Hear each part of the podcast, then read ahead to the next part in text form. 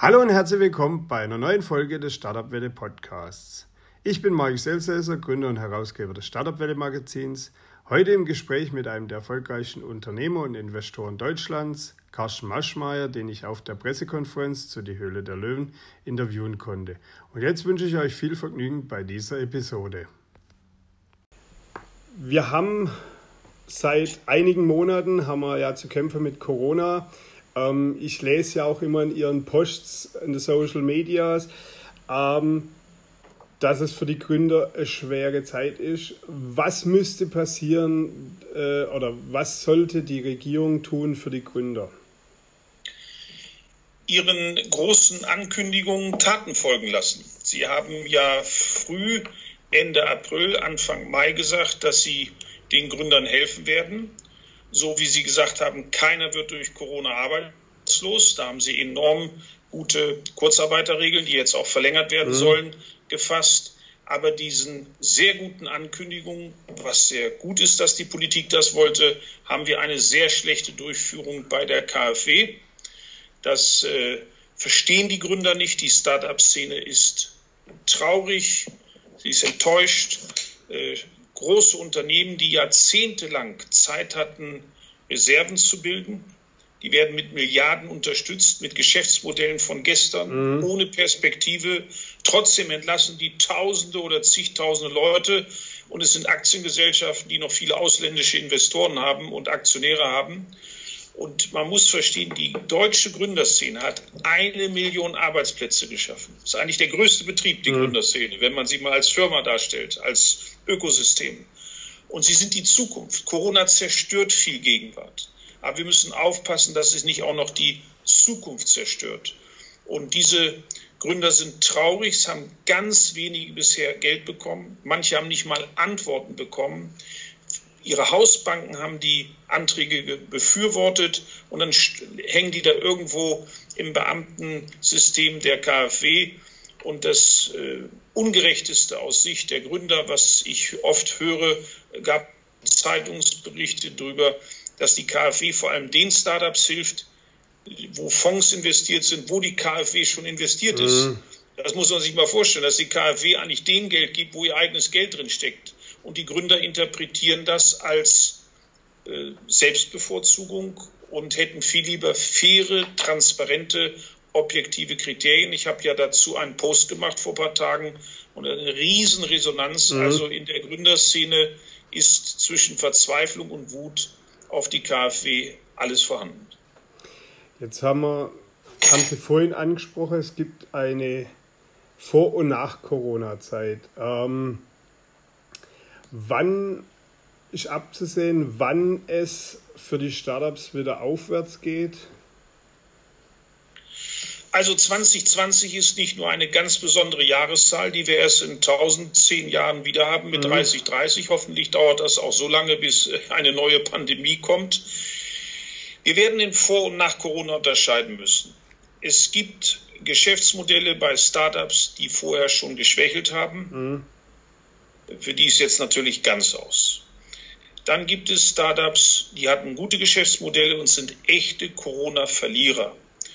Wir haben selber im Portfolio die Limousinenplattform Blacklane. Wenn keine Flüge sind, keine Messen, keine Hotels auf sind, wo wollen Sie mit der Limousine hinfahren? Ja. Zur Eisdiele oder zum Bäcker oder um Block? Die sind von 10 Millionen Umsatz monatlich auf 100.000 runter. Jetzt geht es langsam wieder aufwärts. Wir haben Corona-Sieger, zum Beispiel das Startup NECT in Hamburg, die die Identifikation machen, dass man also online sich ausweisen mhm. kann und nicht irgendwo in traditioneller analoge Form in eine Behörde muss und Ausweis vorzeigen. Die sind natürlich ein Krisengewinner, weil alles jetzt äh, analog gemacht werden wird. Ähm, die digitalen Startups die etwas schneller, bequemer, einfacher, automatischer, effektiver mit Maschine machen, berührungslos, wo Stay at Home möglich ist, die werden die Gewinner sein. Und wir werden einfach mehr und mehr Gründer haben, die Ideen, die sie im letzten halben Jahr vielleicht hatten, verwerfen und sagen, Moment, Moment, meine Lösung passte auf die analoge Welt, wo man Partys feiert, wo man in Urlaub fliegt, wo man auf eine Messe geht. Das passt nicht mehr. Mhm. Ich denke mir was Neues aus. Was könnte jetzt eine Lösung sein für die Probleme, für die Bedürfnisse, die jetzt da sind? Und in der letzten Finanzmarktkrise vor elf Jahren sind ja große Startups entstanden. Die bekanntesten sind Airbnb und Uber. Mhm. Die sind aus der Not entstanden, dass Leute sagten, ich muss Geld verdienen. Ich habe meinen Job verloren, haben dann ihre Bude vermietet oder im Auto andere Leute hin und her gefahren. Und so wird es auch hier durch Kreativität äh, jungen Leuten äh, möglich sein, Lösungen zu finden. Ich hoffe, dass wir dadurch in der Digitalisierung vorankommen, dass der Staat die Voraussetzung schafft, dass wir nicht ein Netz haben, und Internetzugänge, die in Albanien und Griechenland besser sind, sondern mhm. das könnten wir im Entwicklungsland Deutschland so langsam aufholen. Und dass wir hoffentlich eine Passverlängerung oder äh, Personalausweis verlängern, dass man da nicht wochenlang sich anmelden muss und dann in der Schlange stehen muss, dass das digital dass ein Rezept für einfache Medikamente online vergeben wird. Mhm. Warum muss ein Student jeden Tag physisch zu einer Uni, obwohl man E-Learning auch machen kann? Äh, wir werden also viele Veränderungen haben. Es wird digitale Hauptversammlungen geben. Man wird da nicht mehr äh, real hingehen. Und das wird uns sehr verändern. Es wird Gewerbeimmobilien zusammenbrechen, der Markt. Wir werden weniger Filialen haben, weil die Leute mehr online kaufen. Und selbst die vorher nicht online gekauft haben, haben sich jetzt daran gewöhnt, mhm. sagen, das ist ja toll, da gibt es ja mehr Auswahl, das ist auch noch günstiger. Ich muss nicht schwitzen bei Hitze, ich werde nicht nass im Regen, ich muss keinen Parkplatz suchen. Es wird sehr, sehr viele Veränderungen geben. Aber die Immobilienbranche durch Gewerbeimmobilien bei Filialsterben und weniger Bürofläche wird enorm leiden. Ähm, jetzt haben Sie es ja angesprochen, Digitalisierung, Home Learning und so weiter. Ähm, wie sehen Sie äh, das Thema gerade an Schulen, Grund-, Haupt-, Realschulen äh, am Gymnasium? Da ist ja ähm, so viel Defizit, wo ja die Schüler, die auch allein gelassen wurden. Also die haben ja die Hausaufgaben per E-Mail geschickt und das war's dann. Was müsste sich hier ändern? Also ich habe jetzt selber keine Kinder mehr, die noch in die Schule gehen und Kinder und Studenten unterscheide ich nicht von der Intelligenz und der Möglichkeit, sondern oft sind es ja Eltern, die selber arbeiten. Ja. Selbst wenn die Eltern im Homeoffice sind, die meisten haben eine zwei-, drei Zimmerwohnung und da sind jetzt zwei Kinder. Da soll Homeschooling laufen. Der Vater muss Homeoffice machen, die Frau macht Homeoffice. Wie soll das gehen? Äh, ich glaube aber, dass äh, Schulen unterschiedlich digital waren. Ich höre von Freunden, die ihre Kinder auf einer amerikanischen internationalen Schule hier in Deutschland haben, dass die perfekt digital waren mhm. und dass manche deutsche Schulen, äh, ich sage mal so ungefähr, die mussten anfangen, sich mal einen Laptop zu kaufen, das wird hoffentlich besser. Wir sind die Corona-Sache noch nicht los. Wir wissen auch nicht, ob das jahrelang dauern ja. wird, ob, das, ob der Virus, selbst wenn er Impfstoff hat, mutiert wiederkommt und uns neu äh, in Einschränkungen zwingt. Äh, das können wir dann nicht ignorieren und dann sind die Kinder, sie können nicht ein Jahr ihres Lebens verlieren durch äh, mhm. nicht lernen oder ja, ja. Äh, weil die technischen Mittel fehlen, weil die Lehrer nicht darauf geeignet sind und äh, auch die Lösung. Eine Woche hat die Hälfte der klassische Unterricht, nächste Woche die andere Hälfte. Da fehlt trotzdem ein halbes Schuljahr. In dieser Staffel, die Höhle der Löwen, ähm, gibt es Überraschungen an, in Form von Startups, von Produkten oder Dienstleistungen, die wir bisher nicht gesehen haben, die vielleicht auch Sie dachten, ähm, ist das überhaupt machbar? Ja, wir haben ja eigentlich in jeder Staffel fragen wir uns, was soll denn jetzt noch kommen? Mhm. Also alles, was erfunden ist, ist ja schon da oder alles, was da ist, wurde ja schon mal erfunden. Was mich sehr äh, positiv gestimmt hat, wir haben echte Erfindungen, es kommen Forscher, es kommen Wissenschaftler von renommiertesten Instituten. Wir haben Themen mit künstlicher Intelligenz, äh, Green Tech, äh, Mobility, künstliche Intelligenz, hatte ich glaube ich gesagt, digital total, super Apps, also sehr tolle Erfindungen. Das hat mich sehr gefreut. Aber die beste Erfindung in dieser Staffel Hülle der Löwen ist unser neuer Löwe. Ähm, wie hat sich die Konstellation gezeigt. Ähm, Gibt es äh, auch da Überraschungen? Also das heißt, dass zwei Löwen miteinander äh, ein Investment eingehen, wo vorher vielleicht nicht absehbar war? Wir sind mit sieben Löwen haben wir 21 verschiedene Konstellationen, mhm. wer wann wie wo da ist. Man weiß ja auch, dass sechs Lottozahlen aus 49 irgendwie 14 Millionen Kombinationen ja, ja, sind. Ja. Natürlich hat man in manchen Pitch das Gefühl, so, das mache ich jetzt mit, ach, der ist ja heute gar nicht da, mhm. mit dem kann ich das ja heute gar nicht machen. Oder auf einmal äh, hat man einen Wettbewerber, der vorher gar nicht als Wettbewerber da war. Es gibt neue Konstellationen, es sind so tolle Gründer, so tolle Erfindungen. Also die Beute ist attraktiver und die Löwen kämpfen dann untereinander. Und ich liebe die Situation, wenn quasi Lehrer und Schüler tauschen. Erst fragen wir die Gründer kritisch aus, wie ist das, wie ist das, wie ist das. Und auf einmal dreht sie um und sagen, ja, was willst du mir denn an Unterstützung geben? Nee, dann mache ich doch lieber mit dem. Und dann sagt der Löwe A zu Löwe B, hey, hey, ich kann den viel besser unterstützen, weil, weil, weil. Also das werden die Zuschauer lieben. Ähm, investieren Sie auch mehr in nachhaltige Unternehmen in der, dieser Staffel? Ich habe immer gerne in Nachhaltigkeitsmodelle investiert, aber in dieser Staffel gab es das häufiger.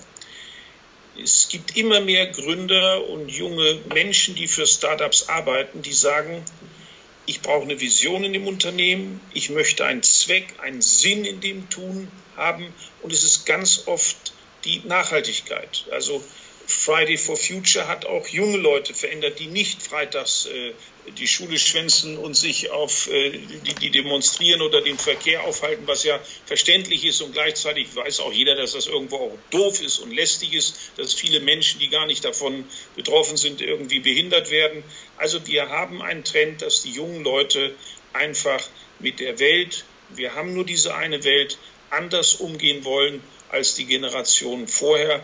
Und wir, ob das nun Klima ist, wo wir es ja wirklich merken, und es sind so viele Veränderungen und das ist gut. Also wir können ja nur da investieren, was wir vorgesetzt bekommen als Beute und ich kann dem Sony-Team nur ein ganz großes Kompliment machen von Herzen, dass sie so tolle Erfindungen, so tolle Innovationen uns als Beute in die Höhle der Löwen geholt haben.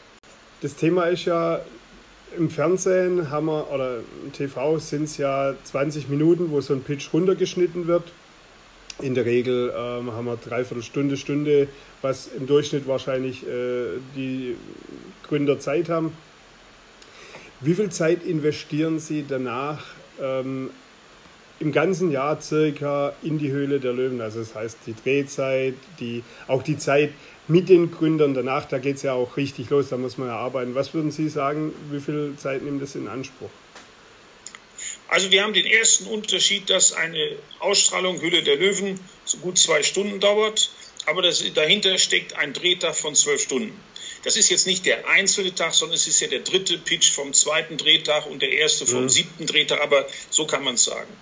Dann kommt meist noch ein Nachdreh, man trifft die Gründer, äh, man fährt zu denen ins Büro, bespricht die Strategie, äh, diskutiert mit denen. Also für mich kommen für Startups, in die ich investiere, an einem Drehtag in der Höhle der Löwen im ersten Jahr sicher fünf bis acht weitere Tage dazu, wo ich sie treffe. Das ist nicht immer nur ein Startup pro mhm. Tag. Ich treffe ja auch manchmal äh, mehrere, dass ich mhm. sage, vormittags kommt ihr, mittags ihr, nachmittags die und abends mache ich noch die, weil ich gerade in der Region bin oder die Gründer irgendwie Kooperationspartner in München oder Berlin, wo unsere Büros in Deutschland sind, aufgesucht haben. Also es ist ein hoher Aufwand, aber das machen wir immer bei Startups. Ich war ja vorher schon Startup-Investor.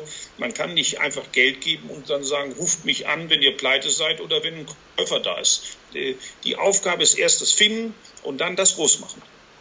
Jetzt Kommen wir zur letzten Frage. Ich kriege genau, hier so genau die letzte, orange Karten die, schon gezeigt. Die letzte Frage. Ähm, wie hat sich das, äh, Ihr ganzes Umfeld verändert, seit Sie bei der Hölle der Löwen sind? Also nicht sehr viel, außer dass ich das, was ich sonst 30, 40 Mal in der Woche mache, jetzt auch äh, sechs Mal in der Woche, gerade im Frühjahr, vor der Kamera mache. Wir bekommen natürlich viel mehr so zugeschickt, weil natürlich jedes Gründerteam uns kennt. Jedes Gründerteam in Deutschland weiß, wenn es um Kosmetik geht, wahrscheinlich Judith Williams mhm. oder Dagmar Wörl. Und wenn es um Digitalisierung geht, dann bei mir. Oder wenn es um Consumer-Produkte geht fürs Regal, Ralf Dümmel, also sehr, sehr viel Dealflow und äh, es ist äh, sehr angenehm, die Menschen freuen sich, wir werden nicht belästigt, auch wenn wir jetzt dadurch sehr bekannt sind. Wir kriegen auch Ideen schon mal auf Servierten im Restaurant zugesteckt oder auf irgendwelchen alten Strafmandaten schreibt man hinten drauf irgendwie eine Telefonnummer. Es ist sehr nett. Wir haben die Gründerszene verändert. Es ist Gründertum im Wohnzimmer. Es ist Fortbildung, wie es die Schule nicht leisten kann fürs Wirtschaftsleben. Ich bedanke mich bei Ihnen, Herr Maschmeyer, wünsche Ihnen viel Erfolg und bis zum nächsten Mal. Dankeschön. Danke, vielen Dank für Ihre sehr guten Fragen. Dankeschön. Dankeschön. Tschüss. Tschüss.